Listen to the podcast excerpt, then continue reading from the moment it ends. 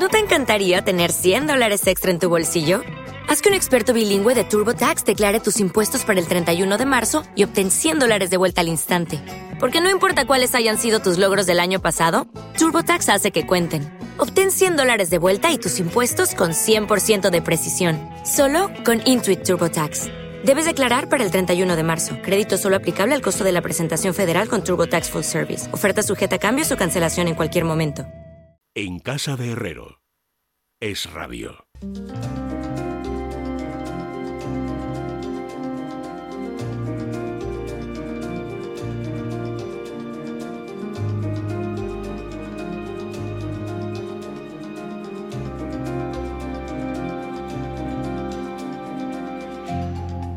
Faltan 20 minutos, amigos, para irse a las 5 de la tarde, las 4 en la Comunidad Canaria.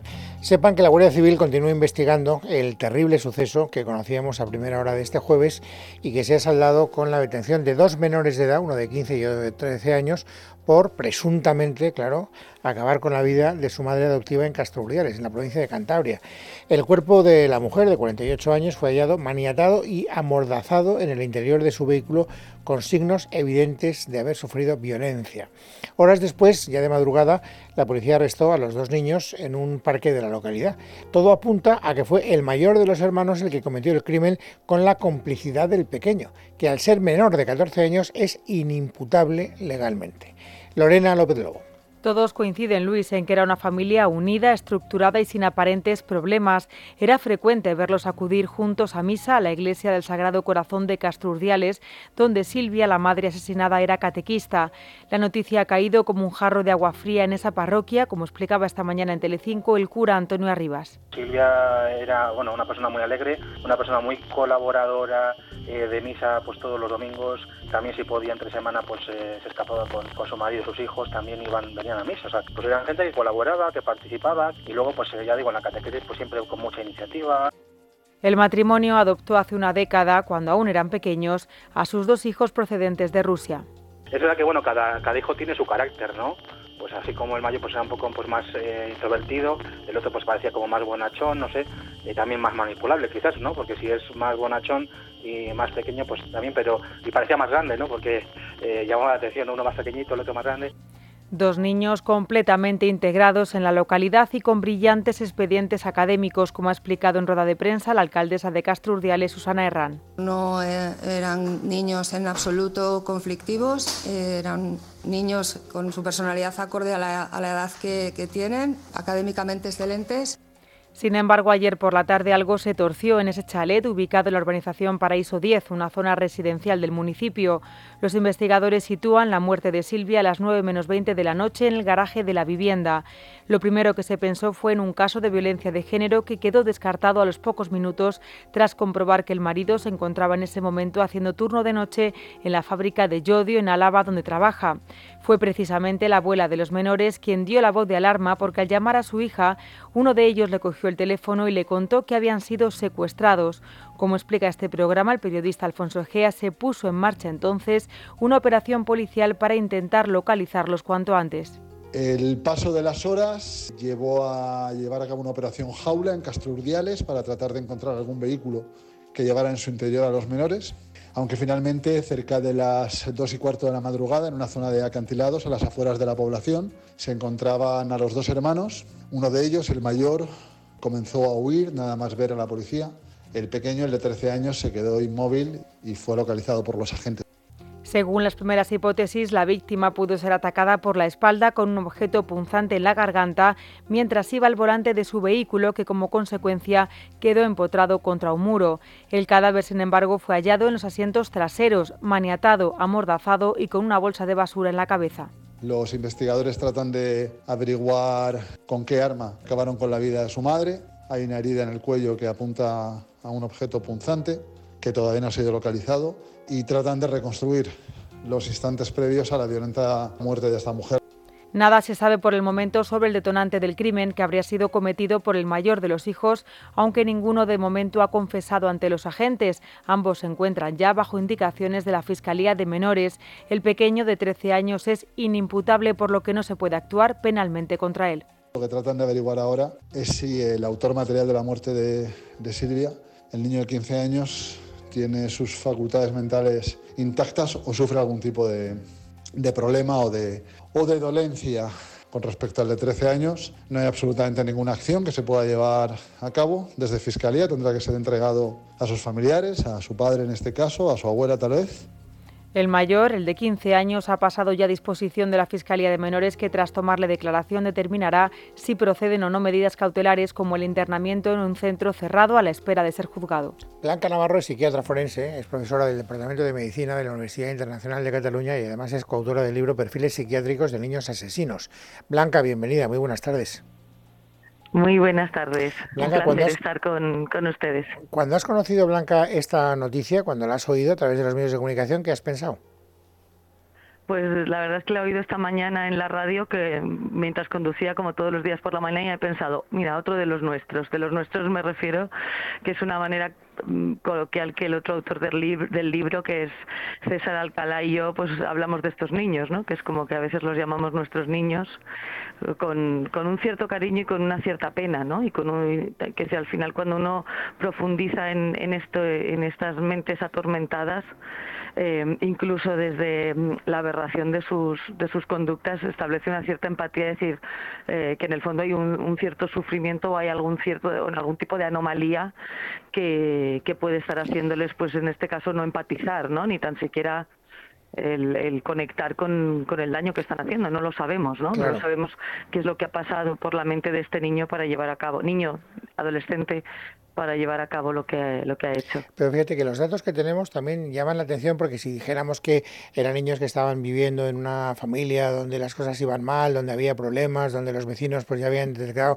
algún tipo de desestructura o de desencaje, pues aún podríamos especular más. Pero todo lo que sabemos es que ellos estaban integrados, que en el colegio les iba bien, que la madre era una mujer tal vez un poco estricta, pero desde luego absolutamente normal. Es decir, que no había ningún tipo de síntoma previo que nos permitiera pensar que se estaba desarrollando dentro de ellos esa eh, vocación asesina, por llamarla de alguna manera. Te pregunto, como experta, ¿este tipo de niños suelen dar señales antes de que van por el mal camino o de repente pasa algo como lo de hoy? Pues mira, primero reflexionar juntos con la audiencia de que este tipo de, pensamiento de si esto será normal, ¿no? Es el que habitualmente hacemos cuando hay algún tipo de asesinato en adultos y dicen, no, pues era muy amable, si se lo encontraban los vecinos en el ascensor y parecía normal y parecía que todo era normal, ¿no? Entonces, la primera, eh, lo primero un poco es que a veces este, este tenemos que, que romper el mito, ¿no? De la infancia como este lugar idílico donde hay una inocencia y bondad, ¿no? Y es un mito y darnos cuenta pues que de la misma manera que en, en personas más adultas hay perfiles en los cuales pues desde una aparente normalidad hay un hay un crimen de sangre pues parece que es un poco lo que lo que está pasando aquí también no es, es este es esta este shock porque aparentemente pues eso eran hablamos de la normalidad no que todavía nos inquieta más porque cuando podemos identificar enfermedad mental o desestructuración pues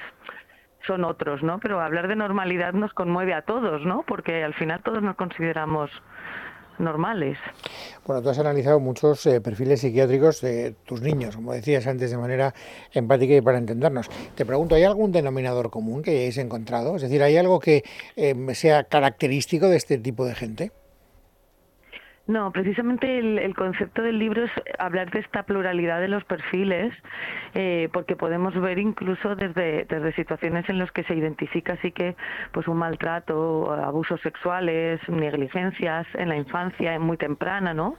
Que pueden explicar incluso lesiones cerebrales por lesiones de los circuitos neuronales que intervienen en la empatía y que intervienen en la moral pero luego también vemos que hay otros casos en los que lo que hay pues es más como una pataleta una pataleta de en un cerebro muy inmaduro, muy intolerante a las frustraciones, ¿no? Vemos como el caso aquel de del año 22, creo que fue en Alicante, de un niño que mató a su, a su madre porque no le dejaba jugar con la Play, o, o con el caso mítico ¿no? del crimen de la katana, ¿no? de Rabadán, ya hace, ya hace más años. Pero luego también tenemos otros casos en los que sí que hay una enfermedad mental, y aquí yo siempre quiero romper una lanza por el estigma de las enfermedades mentales, que, que, las personas con enfermedad mental habitualmente son más víctimas de delitos que no es que los cometan y sin embargo parece que la, que la enfermedad mental, ¿no? estos titulares que habían hace 20 años, un esquizofrénico ha matado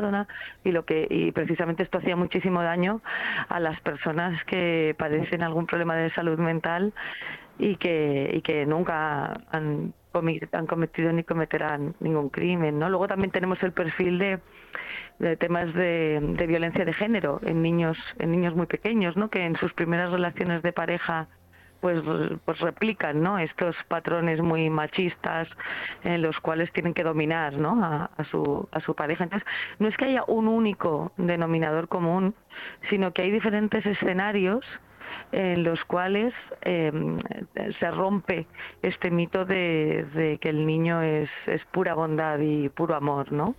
Bueno, precisamente eso es lo que quiero tomar como punto de partida para la, la última pregunta de esta eh, pequeña conversación, Blanca, porque si rompemos ese mito de bondad, eh, tendríamos que plantearnos hasta qué punto esta protección penal, ¿no? Es decir, estamos hablando de un chaval de 13 años y de otro de 15. El de 13 es inimputable. Uh -huh. ¿Tú te plantearías en revisar la edad de la responsabilidad penal en los menores? Claro, el concepto de la responsabilidad va íntimamente ligado a la capacidad de decidir libre ¿no? La, voluntariedad, la capacidad de entender, la capacidad de, de, gobernar la conducta libremente, ¿no? Y lo que se sabe es que durante, incluso hasta eso, hasta la adolescencia, no, no hay una voluntad eh, entendida desde, el, desde la libertad, ¿no? Se sabe que el cerebro todavía se está construyendo, estamos hablando de una inmadurez, estamos hablando de toda una serie de mecanismos eh, intrapsíquicos que no son los mismos que los del adulto. Claro, otra cuestión es eh, plantear hasta qué punto eh, la adolescencia empieza antes de lo que empezaba hace unos años y también quizá acaba antes, acaba más tarde, ¿no? Porque parece que hay también una inmadurez hasta más hasta más tarde, ¿no? Que, que, hace a lo mejor un par de décadas.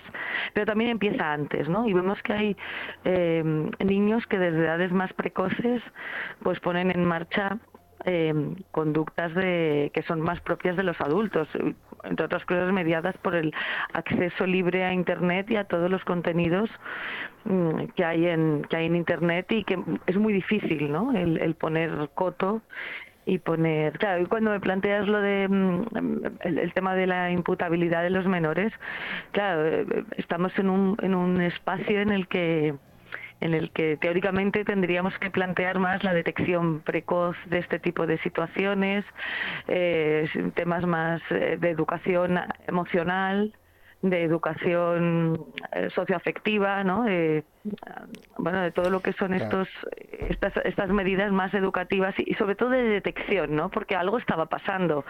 Eh, quizá lo que nos espanta y lo que nos da mucho miedo es eso, hablar de que eran normales, todo aparentemente era idílico y claro, ahí es cuando uno tiene que plantearse que algo estaba pasando y quizá era difícil de detectar, ¿no? Sí. Y, y, pero algo estaba pasando. Estoy de acuerdo. Y por eso cuando vayamos conociendo más detalles a propósito sí. de cuál era la circunstancia que están viviendo, pues a lo mejor conjeturamos menos y hablamos con un poquito más de eso conocimiento es. de causa. Sí, Blanca, pues te agradezco mucho ¿eh? esta primera aproximación. Un saludo de verdad muy cordial y muchas gracias. Un placer, a vuestra disposición. Un saludo.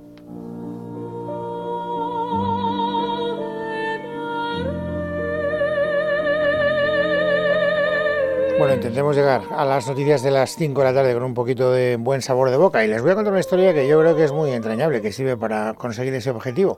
Eh, tiene como protagonista el coro de Fuente Armejil, que es un pequeño pueblo de la provincia de Soria, de la España vaciada, que apenas tiene 50 habitantes. Bueno, pues el coro de este pequeño pueblo de 50 habitantes va a tener la posibilidad de cantar en la misa dominical de la Basílica de San Pedro en el Vaticano. ¿Cómo ha sido eso posible? Esther Nieto. Entonar los cantos de una misa dominical en el mismísimo Vaticano es el mayor hito para los miembros de la coral de Fuente Armejil.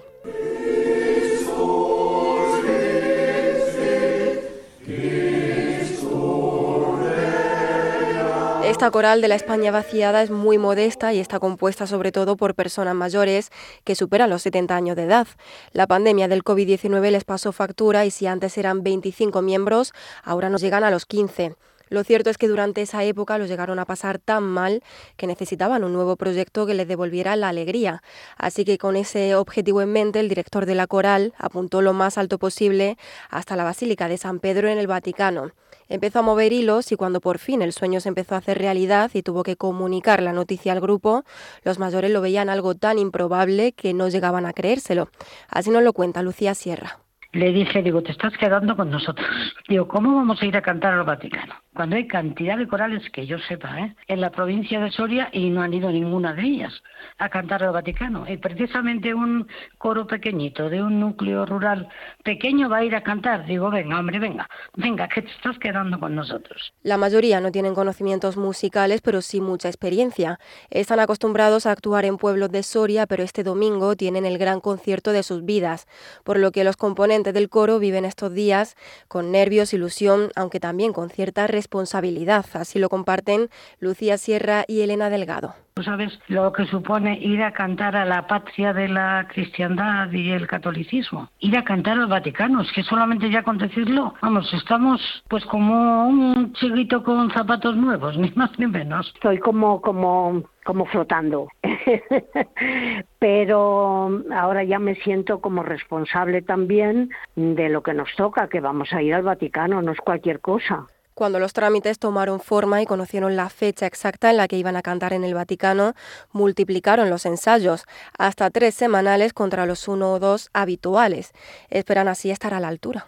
Normalmente cuando no teníamos ningún acto eh, prescrito ensayábamos una vez a la semana, cuando teníamos alguno dos, pero ahora los ensayos son de tres veces semanales. No es un reto fácil, pero será una experiencia inolvidable, porque aparte de enfrentarse a un evento de estas magnitudes, para muchos también será la primera vez que salen de España y cogen un avión. Es que algunas personas hablas con ellas te dicen esa la, la la tensión en el oído, no sé si es el despegue o el aterrizaje, otros te dicen que no pasa nada, que no, que no lo notas apenas, y si vas masticando un chicle, muchísimo mejor. O sea que no sabes lo que pensar, pero bueno, cierta cosita sí tengo, ¿eh? Más casi al avión que a cantar en el Vaticano. Algunos integrantes, sin embargo, no van a poder viajar porque se encuentran en situación de dependencia o tienen problemas de salud, por lo que serán sustituidos por cantantes de pueblos vecinos para contar con los efectivos suficientes. Y es que a todos ellos les une la pasión por cantar. Dicen incluso que es algo terapéutico cuando vengo de cantar, como si hubiese visto un paisaje precioso y vienes con la mente despejada y me produce una energía, energía positivas, de verdad. Y yo creo que es generalizado, ¿eh? yo creo que a todo el mundo le va bien. Será mañana cuando aterricen en Roma, donde esperan dejar huella. No tienen prevista una audiencia con el Papa Francisco y aunque reconocen que este sería el colofón del viaje, se conforman porque dicen que no le pueden pedir más a la vida. De por sí, el hecho de que las voces de la España vaciada vayan a poder escucharse en el Vaticano ya es el mayor de los regalos. Bueno, pues el director del coro se llama Héctor Díez. Don Héctor, bienvenido, buenas tardes. Buenas tardes, Luis. ¿Cómo están los nervios? Bueno, pues ahora ya acercándose el día van aflorando los nervios. Pero sobre todo muchas ganas y mucha ilusión. Bueno, la ilusión la doy por supuesto, pero ¿tú estás eh, seguro de que las cosas van a salir tan bien como en los ensayos o no? Sí, convencido. Tengo los mejores cantantes del mundo. ¿Qué vais a cantar? Sí, bueno, eh, lo que vamos a cantar viene marcado, te lo marca la Oficina Musical del, Vaticano, eh, es una misa eh, en tiempo ordinario y, te establecen pues en el repertorio una entrada, un, un una, aleluya en, las lecturas, el, ofertorio, la comunión, lo normal. Y sobre, y sobre esa línea, pues tú, nosotros decidimos el, el repertorio que se presenta y te lo aprueban y en este caso lo vamos a hacer todo en español. Todo en español. Sí, el domingo el, domingo se permite al, a la coral, si hay coral, se la permite cantar en su idioma, la misa es en italiano y se le permite cantar en su idioma o lo, o lo que considere oportuno. Nosotros llevamos un repertorio en español, una entrada en latín y todo lo demás en español. Bueno, eh, me imagino que la interlocución ha sido fluida, ¿no? Es decir, para que hayáis ganado esa pequeña batalla, quiere decir que habéis tenido allí a alguien que os ha echado una mano y que os lo pone un poquito más fácil. No, no. la, la, mano la hemos echado al, al email constante, a, los correos, eh, hemos tirado de correos ordinarios también. La verdad es que ha sido un poco la ingenuidad de, quien no sabe lo que tiene que hacer eh, cuando quiere hacer algo. Y, y, pregunta, repregunta a directores de corales, a gente del clero, eh, mismamente preguntando por email, eh, buscábamos emails de, de, contactos en el, en el Vaticano de, de, las páginas oficiales y ahí, a partir de ahí, vamos preguntando y, nos remitían y hasta que hemos dado con la puerta que era. Eh, Héctor, una pregunta, eh, si quieres, un tanto más intrascendente, pero el viaje será caro, hay que pagarse el avión, hay que pagarse el hotel. ¿Lo costéis vosotros o os ayudan? No, no, no, nos lo costeamos todo nosotros.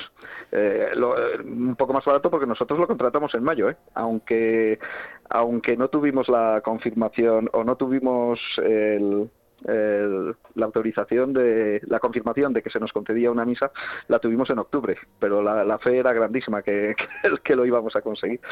Bueno, y, dime una cosa, en, en eh, vuestro pueblecito, en Fuente Armejil, os van a poder seguir en directo, es decir, van a tener la, el, el feedback inmediato de lo que estáis haciendo, el papel que estáis haciendo en el Vaticano. Eh, en principio, yo no tengo entendido que las, eh, las misas eh, dominicales del Vaticano al menos lleguen aquí en España.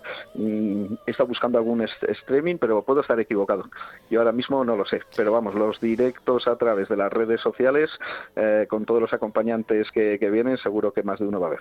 Bueno, la verdad es que estoy seguro de que lo vais a hacer muy bien, no tengo ninguna duda. Hablaremos después, cuando ya la experiencia la hayáis vivido y tendremos la oportunidad de saber qué es lo que pasó, cómo estuvisteis, y tú estás contento con el resultado del coro, que estoy seguro de que sí. Así que de momento, mucha suerte y mucho ánimo. Pues muchas gracias. Un abrazo fuerte. Es Radio. Ideas claras.